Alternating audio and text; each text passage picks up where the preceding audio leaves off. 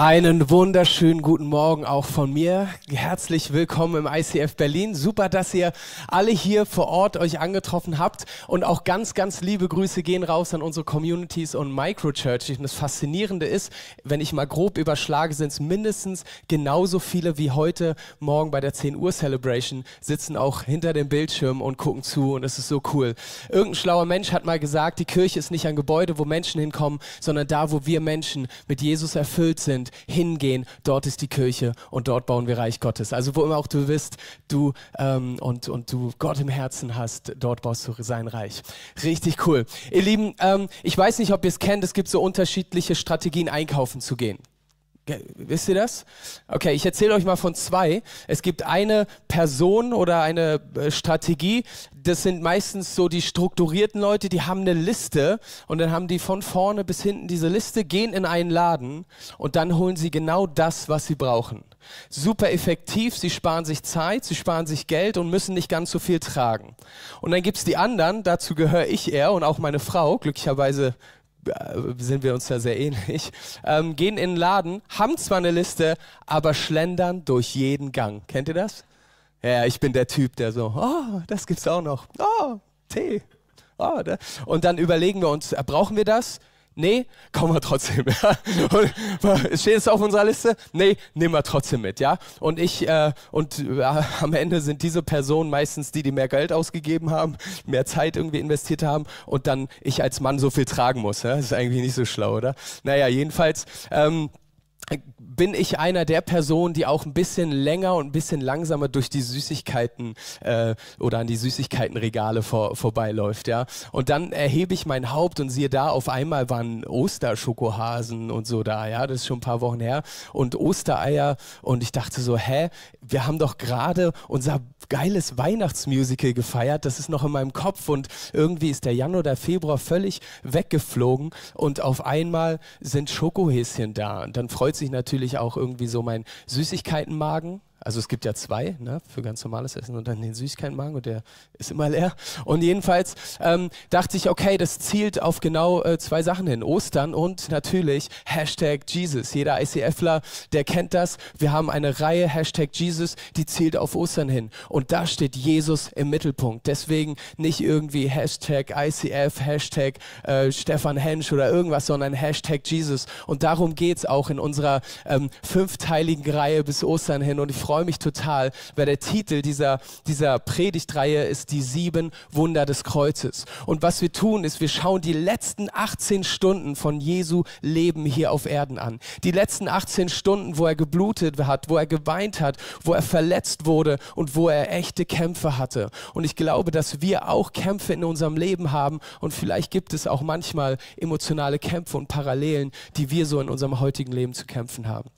Und es gibt manche Situationen, und es sind sieben an der Zahl, wo Jesus so sehr gelitten hat, dass er geblutet hat, wo direkt angesprochen wird, dass er Blut verloren hat. Und genau diese sieben Momente, wo wir glauben, dass das Blut Jesu, wenn das fließt, dass Wunder geschehen, und genau diese schauen wir jetzt äh, in dieser Predigtreihe an. Und heute, der Titel der Predigt ist das Wunder der Vergebung. Ein Moment, wo Jesus das, die Vergebung sich teuer erkauft hat für uns, damit wir Vergebung empfangen können, aber auch weitergeben können. Und wir steigen mal in eine Textstelle ein, in Lukas 22, 39 bis 44. Das ist der Moment, wo Jesus mit den Jüngern im Garten Gethsemane ist. Und dort kommen sie zusammen. Ich stelle mir das vor, das ist abends. Und dann passiert Folgendes. Dann verließ Jesus die Stadt und ging wie gewohnt zum Ölberg. Seine Jünger begleiteten ihn. Und als er dort angekommen war, sagte er zu ihnen, betet darum, dass ihr nicht in Versuchung geratet. Also Jesus hier ist an einer Stelle, er weiß, es steht was bevor, es ist eine schwierige Zeit und er sagt, betet darum, dass ihr nicht in Versuchung geratet. Und ich glaube, das ist eine super Strategie für unser Leben, ja, wenn wir vielleicht auch durch einen Laden strategisch durchgehen oder unser Leben leben, ist, wenn wir merken, es ist gerade eine schwierige Zeit, die vor uns liegt. Ich erahne, dass irgendwie was auf der Arbeit auf uns zukommt oder in der Familie ist es gerade anstrengend ist es das Beste zu beten. Es ist das Beste zu beten. Und dann heißt es weiter, hierauf trennte er sich von ihnen, etwa einen Steinwurf weit entfernt, kniete er nieder und betete. Und er betete folgendes, Vater, wenn du willst, lass diesen bitteren Kelch an mir vorübergehen. Aber nicht mein Wille soll geschehen, sondern deiner. Da, ein, da, erschien ihm ein Engel vom Himmel her und stärkte ihn. Und der Kampf von Jesus wurde so heftig und er betete mit solcher Anspannung, Anspannung dass Schweiß wie Blut auf die Erde tropfte. Und ich stelle mir das schon richtig dramatisch vor, diesen Moment, wo Jesus selbst auch auf Knien ist und sich ausgesondert hat und gesagt hat, betet, betet mit mir, aber ausgesondert. Und er geht zum Vater und sagt, ich weiß, was bevorsteht, ich weiß, was die Aufgabe ist in meinem Leben. Und er hat so einen emotionalen Kampf und er weiß, ich bin berufen, genau das zu tun, nämlich alle Sünden der Welt zu tragen. Es ist ein bitterer Kelch, der Kelch des Todes, der Kelch der Sünde. Und er fragt und hat diesen menschlichen Moment, er fragt Gott, kann das an mir vorübergehen? Und dieser Kampf ist echt ein faszinierender, weil der zeigt mir die menschliche Seite von Jesus auf. Ich glaube zutiefst, dass Gott, dass Jesus 100% Gott war, dass er 100% Gott ist, dass er der Sohn Gottes ist, gekommen aus dem Himmel auf die Erde. Aber zugleich war er auch 100% Mensch und das liest man in diesem Text, denn er kämpft richtig mit Emotionen. Und ich finde das faszinierend und er ist uns hier ein Vorbild oder hoffentlich ein Vorbild. Wenn wir diese emotionalen Kämpfe haben, dann dürfen wir damit antworten, indem wir beten, indem wir niederknien und sagen, hey, ich feiere meine Siege, indem ich auf die Knie gehe vor Gott. Und vielleicht kennst du nicht diese Kämpfe um den Tod, wie es Jesus hatte. Wobei ich muss sagen, äh, die Statistik hat sich extrem erhöht was die Suizidgefährdung angeht von Jugendlichen und jungen Menschen. Gerade in der Corona-Zeit ist das in die Höhe geschossen und man darf sich Sorgen machen, man darf sich Gedanken machen und man darf dafür beten, dass Gott eingreift. Ja, es gibt Menschen, die ich persönlich begleiten darf, die aber mir auch genau das erzählen und sagen, ich habe Kämpfe, ey, es lohnt sich nicht mehr für mich zu leben. Und, und, oder vielleicht bist du an deiner Arbeitsstelle und kurz vor dem Feierabend und du hast den emotionalen Kampf, weil du ganz genau weißt, ich möchte nicht nach Hause gehen. Wenn ich nach Hause gehe, dann erwartet mich der größte Streit meines Lebens. Ich halte das einfach nicht mehr aus. Oder du hast in deinem Leben Beziehungen, die, die nicht, die nicht heil sind, die nicht gesund sind. Du hast vielleicht irgendwie eine kaputte Beziehung gegenüber deinen Eltern oder deinen Kindern. Vielleicht ist da mal was passiert und, und du bist verletzt worden oder du hast jemanden verletzt und du merkst, wenn ich in diese nächste Beziehung gehe, dann wird es irgendwie nur noch schwieriger. Dann ist die beste Antwort, genau das zu tun, was Jesus getan hat ist sich hinzuknien und zu beten und zu Gott zu kommen. Und wie es am Anfang gesagt wurde, wir können bei Gott alles ausschütten. Wir können Gott alles hingeben. Jesus ist hier nämlich in einem emotionalen Kampf. Er, er, er schwitzt Blut. Und jedes Mal, wenn Blut genannt wird in der Bibel, dann hat es eine Bedeutung. Ja, Blut ist im Alten und im Neuen Testament aus Sicht auch in der Kultur, in der die Bibel geschrieben wurde, ähm, durchweg in der Bibel ein heiliges Ding. Blut steht nämlich für Leben und das Leben ist Gott heilig. Deswegen gibt es so Verordnungen im Alten Testament wie, wenn du ein Lamm kochst, kocht das nicht im Blut der Mutter oder im eigenen Blut, sondern das ist mir so heilig, das ist so lebendig, dass es abgesondert werden soll. Ja? Oder es gab die Situation, das Volk Israel war ähm, in Ägypten, als sie in Ägypten waren, am letzten Abend, in der letzten Nacht hieß es, streicht mit heiligem Blut von einem makellosen Lamm an eure Türpfosten ein paar Striche, ein paar Blutstriche, dann werde ich schützend an euch vorbeigehen. Oder auch, wenn im Alten Testament ein Bund eingegangen wurde. Wir erinnern uns vielleicht daran, dass Gott einen Bund mit Abraham geschlossen hat. Was ist passiert? Es gab äh, eine Partei auf der einen Seite und eine Partei auf der anderen Seite. Und sie haben ein makelloses Lamm, ein Tier genommen durchgeschnitten und das Blut quasi in der Mitte gestrichen und gesagt, damit versiegelt sich unser Bund. Wir sind einen Vertrag eingegangen. Am Ende bin ich dankbar, dass wir in einer Kultur leben, wo wir zum Beispiel einen Telekom-Vertrag nicht so ausführen und festmachen. Das ist eine andere Kultur, das ist vielleicht für uns fremd, aber das ist was Heiliges. Deswegen jedes Mal, wenn Blut auftaucht, dann wissen wir, hey, es, es ist was Wertvolles und Wichtiges. Und das Spannende ist, wenn ein Bund so eingegangen wurde, dann hieß es immer, dieser Bund kann nur aufgelöst werden oder in dem Sinne ähm, bei Abraham verstärkt werden, indem jemand anders sein Blut lässt, indem auch da Tod geschieht. Und auch wir Christen, wir glauben, dass Jesus am Kreuz von Golgatha gestorben ist. Wir glauben, dass er alle Sünden und den Tod getragen hat am Kreuz und dass er diesen aber überwunden hat. Und wir gedenken diese auch in beim Abendmahl. Und das ist vielleicht für manche Leute ein bisschen spooky, die das nicht kennen, wenn sie lesen und wenn wir Abendmahl nehmen, dann heißt es, dann nehmen wir den Leib Jesu zu uns und wir trinken sein Blut. Das ist eklig.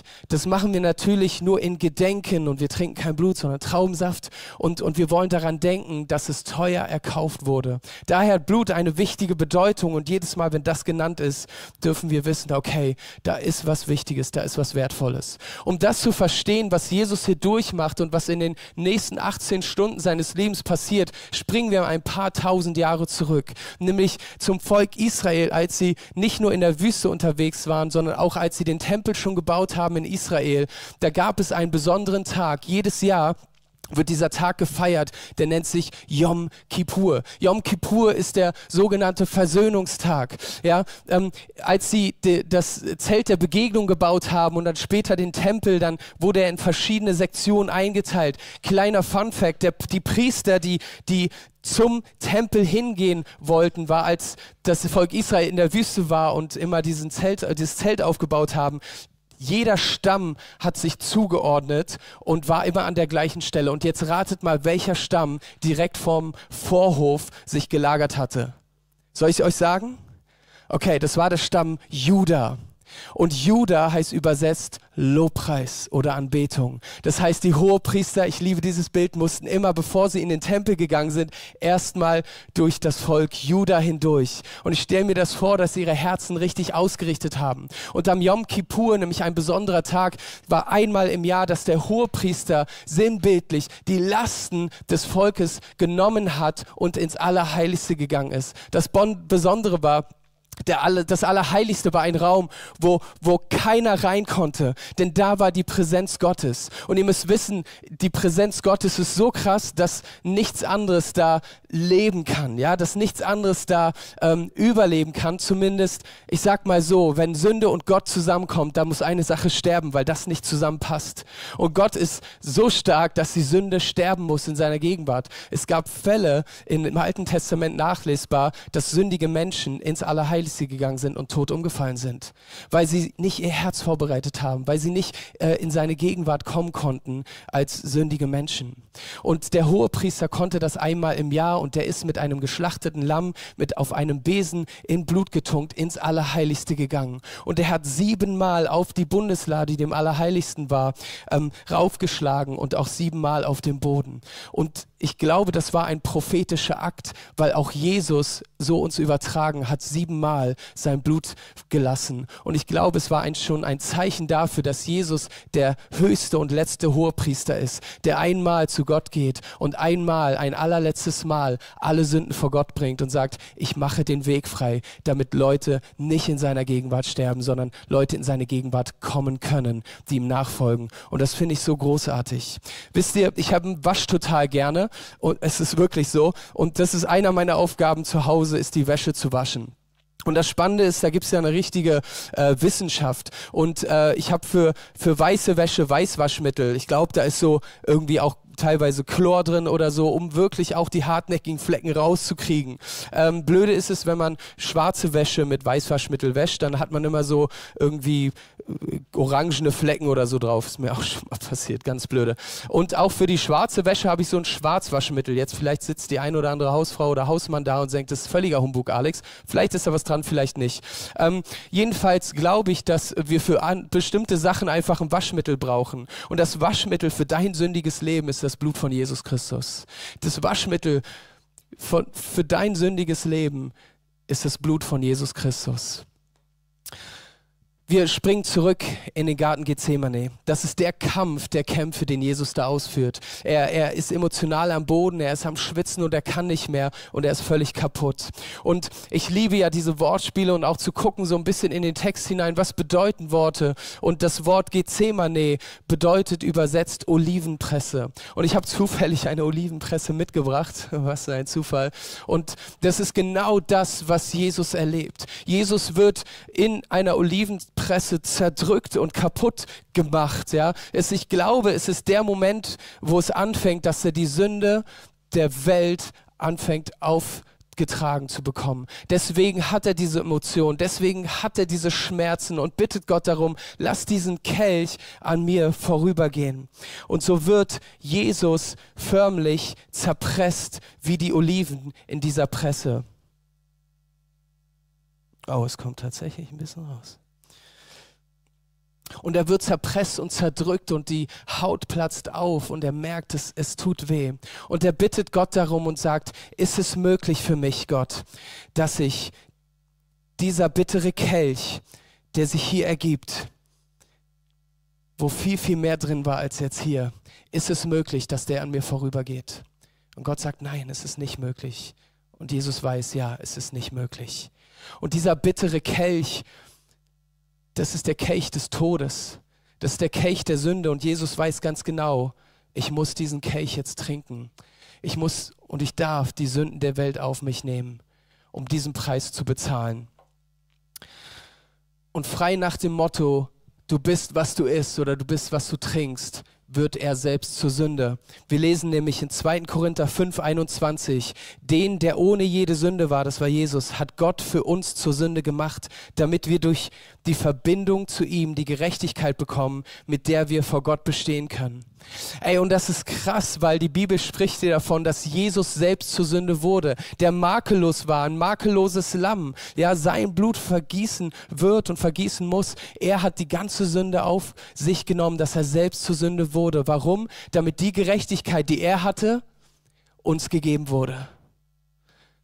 Jesus ist der Weg, die Wahrheit und das Leben. Niemand kommt zum Vater als nur durch mich, sagt Jesus von sich selbst ich schenke euch Gerechtigkeit, die Gerechtigkeit des Himmels. Und dafür nehme ich eure Sünden. Das ist ein Tausch, was hier passiert. Und da merke ich wieder, ähm, dass Jesus 100% Mensch, aber 100% Gott war. In Markus 13, 14 lesen wir, er war voller Schmerz bis zum Tod. Unser Gott ist kein transzendenter Gott, der oben auf den Wolken schwebt mit einem schneeweißen Bart, der mit dem Finger zeigt und sagt, du, du. So ein moralisch-ethischer Gott, der sagt, das war nicht gut. Das war so schlecht, ich bestrafe dich. Nein, wir haben einen Gott, der deine Gefühle kennt, weil er selbst auf die Erde gekommen ist und diese Kämpfe gekämpft hat. Vielleicht sogar intensivere Kämpfe als du. Und ich weiß nicht, wie es dir geht, aber ich habe das Gefühl, jeder von uns hat selbst einen Kelch. Jeder von uns hat so einen Kelch, der sich immer wieder füllt weil es Momente in unserem Leben geht, wo wir gepresst werden, wo wir zerdrückt werden, wo wir auf den Knien sind und irgendwie kaputt sind. Und ich glaube, Gott könnte auch diesen, diesen Moment nutzen, um uns zu heiligen, um uns zu reinigen. Aber es ist die, nicht die Frage, ob was in deinem Kelch drin ist, sondern was und wie viel in deinem Kelch drin ist. Und ich habe die Befürchtung, dass wenn wir uns so krallen an manch einer Sünde oder Verfehlung oder Unvergebenheit oder Dinge, die hier drin sind und in Beziehung sind mit anderen, dann schütten wir davon was zu den anderen.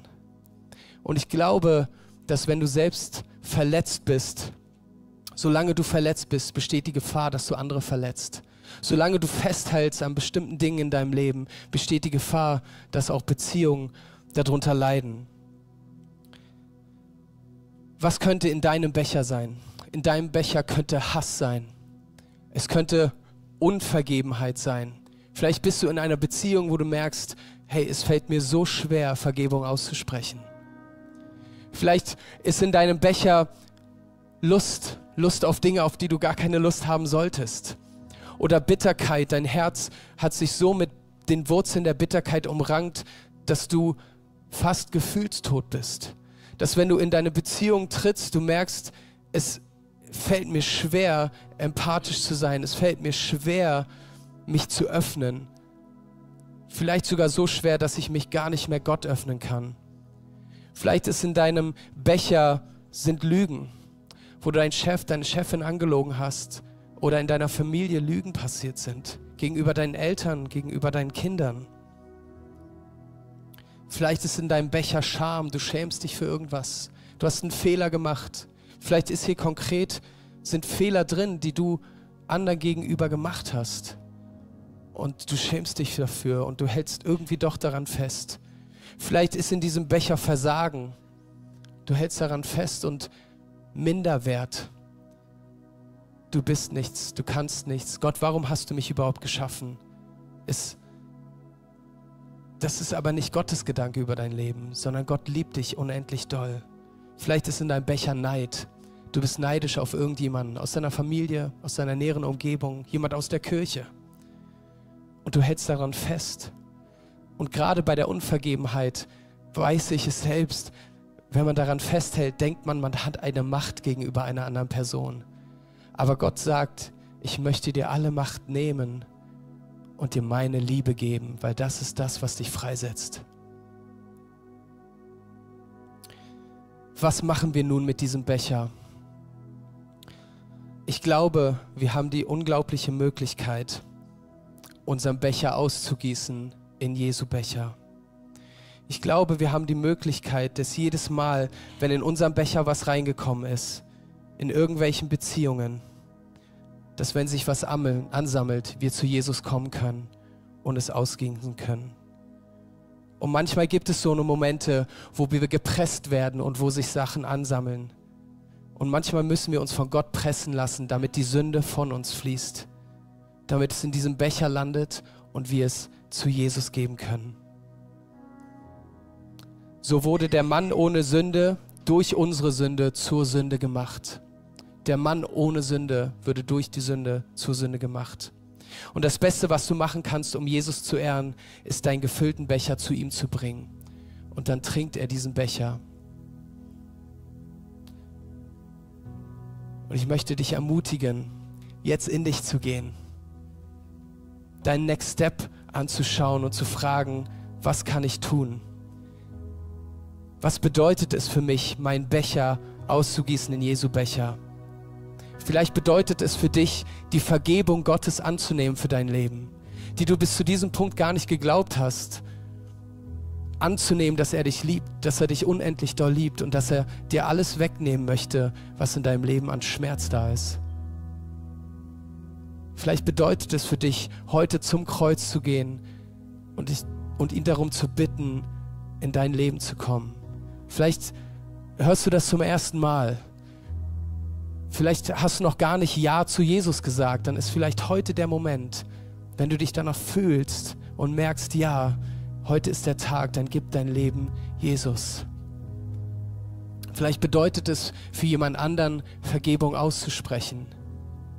Diesen Becher, den du hast, auszugießen und zu sagen, ich habe Unvergebenheit in meinem Leben. Ich weiß, dass Gott mich liebt und dass Gott mir vergibt, aber ich habe Schwierigkeiten, anderen zu vergeben. Vielleicht bedeutet das im nächsten Schritt für dich, heute jemanden anzurufen und ihm um Vergebung zu bitten, wo du schuldig geworden bist. Vielleicht bedeutet es Unvergebenheit, die du im Herzen hast, dich bei jemandem zu melden und zu sagen, hey, ich, du hast mir Dinge im Leben angetan und das tat weh, aber ich möchte dir vergeben. Deswegen vergebe ich dir. Denn das ist der Moment, wo Wunder passieren das ist der Moment, wo ein Wunder in unserem Leben passiert und die Wurzeln der Bitterkeit, die Wurzeln der Unvergebenheit kaputt gehen, wenn wir zum Kreuz gehen. Wisst ihr, wir haben einen Begriff bei uns im ICF, der genau diesen Vorgang beschreibt, unseren Becher auszugießen, der nennt sich Tausch am Kreuz. Und genau das wollen wir jetzt tun. Lasst mich noch einmal beten. Vater im Himmel, ich danke dir für deine Güte, deine Liebe und deine Treue. Und ich lade dich ein, komm und füll du unser Herz. Und ich bitte dich, dass du, auch wenn es hart ist, auch wenn es manchmal wehtut, weil wir gepresst werden, dass du uns genau diese Dinge offenbarst, wo wir Verfehlungen im Leben haben, wo wir Sünde haben, wo wir an Dinge festhalten, aber die wir dir geben können, Herr. Und wir wollen dich ehren und wir wollen unsere Becher heute leeren. Hilf uns und zeig uns die Dinge auf im Namen Jesu. Amen.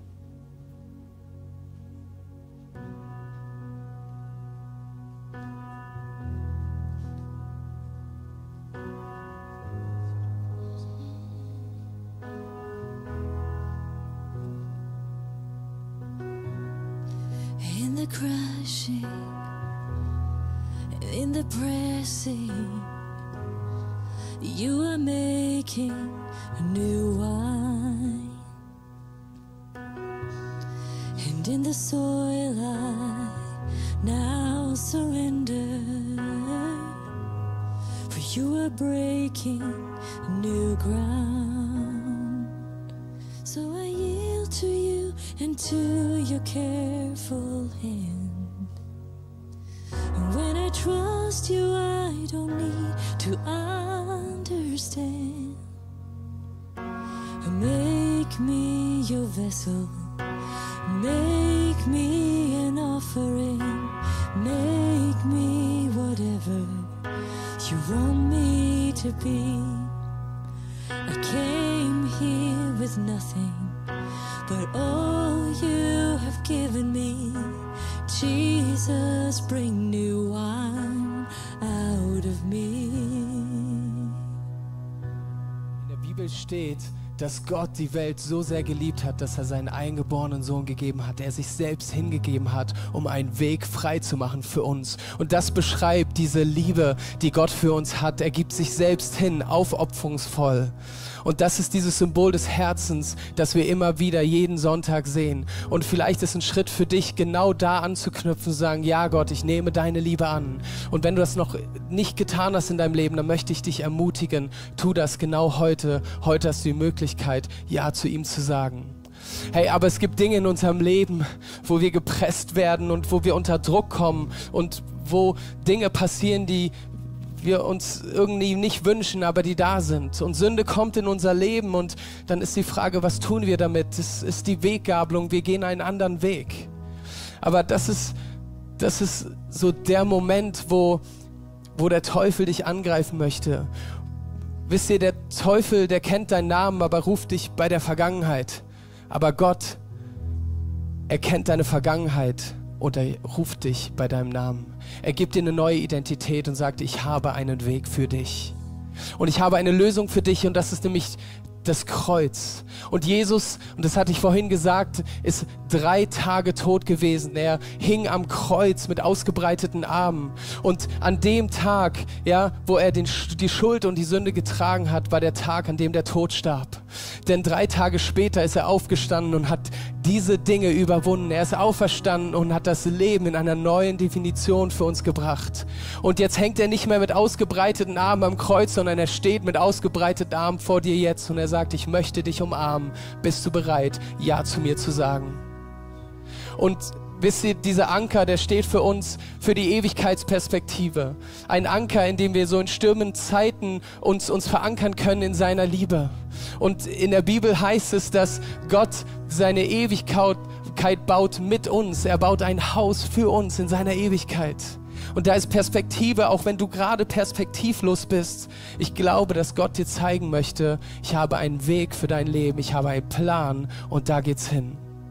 Ihr Lieben, was wir heute machen, ist, dass wir ein Angebot jetzt schaffen wollen, direkt darauf zu antworten. Vielleicht geht es dir so, dass du sagst, ja, ich habe ein brennendes Herzen, da ist was angesprochen worden und ich möchte darauf reagieren. Dann ist es dein Moment heute.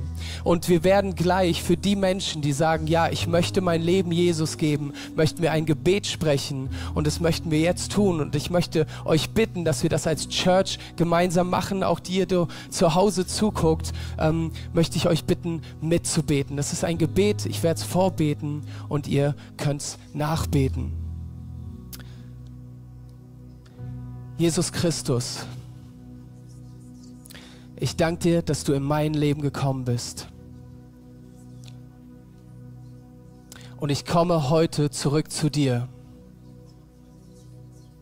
Bitte verzeih mir, wo ich weggerannt bin und Schuld auf mein Leben geladen habe. Ich nehme deine Vergebung an, weil du stellvertretend für meine Schuld am Kreuz gestorben bist. Ich glaube, dass du auferstanden bist und du zu Rechten des Vaters sitzt. Sei du nun von jetzt an mein Gott mein König und meine Nummer eins. und ich will alles in Anspruch nehmen, was du für mich vorbereitet hast. Und wenn du das Gebet zum ersten Mal gebetet hast, dann möchte ich dich herzlich willkommen heißen in der Familie Gottes. Gib doch mal denen Applaus, die heute das erste Mal dieses Gebet gebetet haben. So, so cool. Ich möchte dich ermutigen, gleich zu einem Beter zu gehen und wir werden dich noch segnen.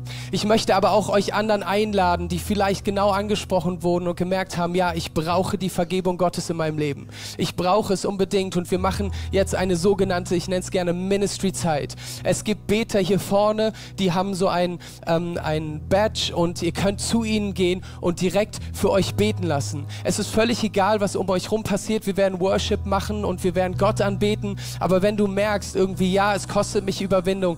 Ey, es kostete Jesus auch Überwindung, ans Kreuz zu gehen. Der kleine Schritt, den du heute tun kannst, ist nach vorne zu gehen und für dich beten zu lassen. Vielleicht gibt es ungeklärte Beziehungen in deinem Leben, da möchte ich dich einladen, auch nach vorne zu kommen, für dich beten zu lassen.